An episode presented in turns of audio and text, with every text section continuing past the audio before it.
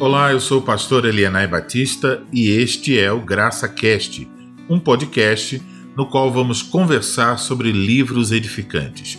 Esse podcast é uma parceria entre o site Toda Escritura e o projeto Filhas da Graça.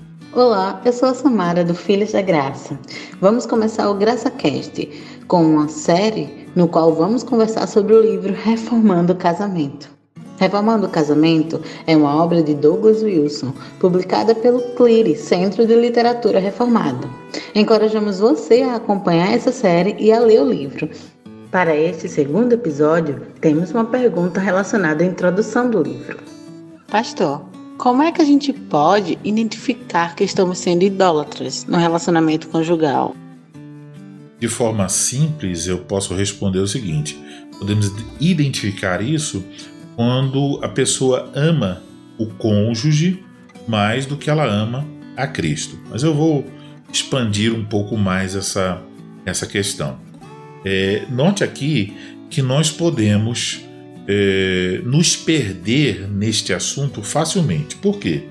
Porque, por um lado, há o risco de alguém entrar em um casamento de uma forma egoísta, visando então primariamente a sua própria felicidade. É por isso que muitos divórcios acontecem.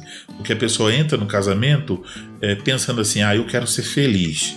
Então, quando ela acha que a outra pessoa não lhe faz feliz, então ela acha que então pode seguir para buscar a felicidade em outra. Né? É, mas por outro lado, há um, um outro perigo: o perigo de alguém tornar o seu esposo ou a sua esposa um ídolo. E, para ser bem sincero, pensando sobre isso, é, eu acho que o, essas duas questões que eu acabei de mencionar, elas são dois lados de uma mesma idolatria. É, no fundo, nos, nos, dois casos, o que a pessoa está buscando é felicidade. E eu creio que esse é justamente o, o problema maior. É, o Douglas Wilson ele diz assim, né? Fala sobre é, o perigo do marido é, colocar a sua esposa como um ídolo. Né? E também a esposa pode colocar o seu marido como um ídolo. Mas eu, pensando sobre isso, eu acho que existe um ídolo maior por trás dessa atitude. Que ídolo é esse? É a felicidade.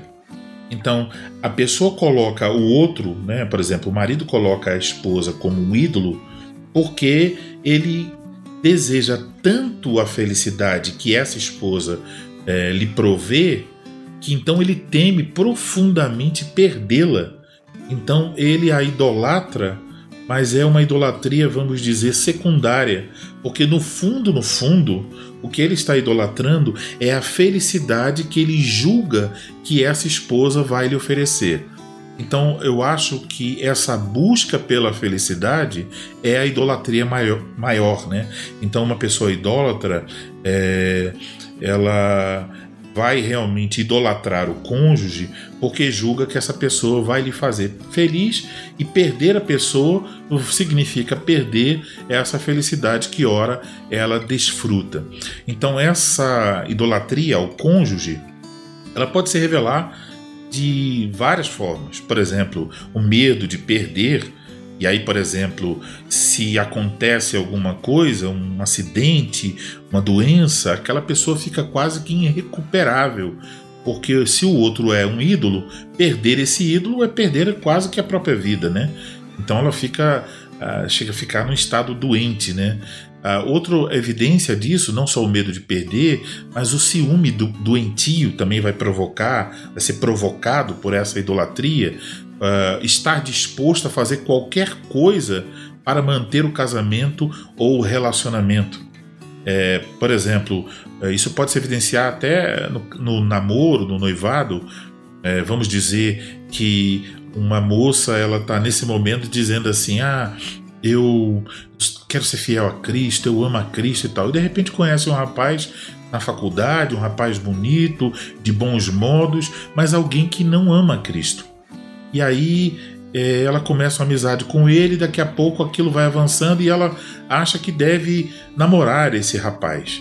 E aí ela sacrifica a sua fidelidade a Cristo, que diz que ela não deve fazer isso, né? relacionar-se é, com vistas ao casamento com alguém incrédulo, a Bíblia proíbe isso, então ela sacrifica isso, que talvez outrora ela até defendeu, sacrifica, sacrifica isso e coloca no altar dessa idolatria a esse rapaz. Ele é bonito, ele tem boas condições, ele tem uma casa, ele é inteligente, ele é generoso, ele é melhor do que muitos rapazes na igreja. E o único problema dele é que ele não, não é um servo de Cristo. Mas isso aí pode mudar com o tempo. Então, ela sacrifica basicamente, nesse momento, ela está dizendo entre o que Cristo diz na sua palavra, então, entre Cristo e o rapaz, eu prefiro esse rapaz.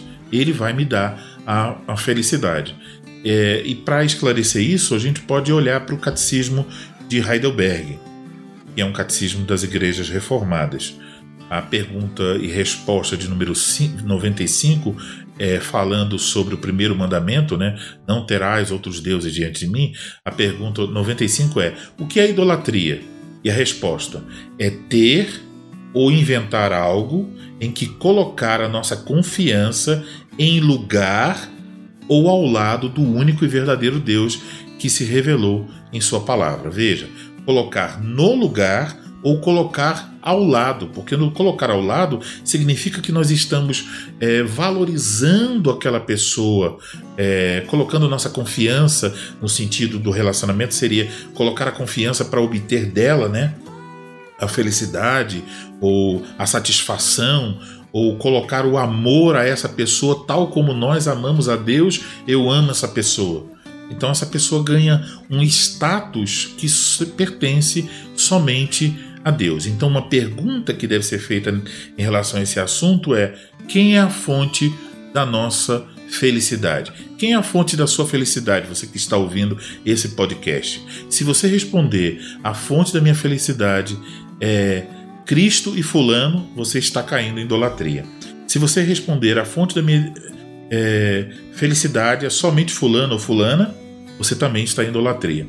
A resposta de um cristão deve ser: a fonte da minha felicidade é unicamente Cristo. Ele é a fonte da minha felicidade. Então isso significa o quê? Deus deve estar em primeiro lugar, inclusive no casamento. Como se lê no Reformando o Casamento, ele diz assim: Não resta dúvida de que uma esposa é bem-aventurada quando seu esposo ama Cristo mais do que a ela. Isso vale também para moças que estão é, é, namorando ou noivado. Pergunte a si mesmo: o seu namorado ou seu noivo, ele ama mais a quem? A você ou a Cristo? Encerramos assim o segundo episódio do Graça Cast. Permitindo o Senhor, em breve postaremos o terceiro episódio. Pedimos que, se esse episódio foi edificante para você, que você compartilhe e deixe um comentário. Até a próxima!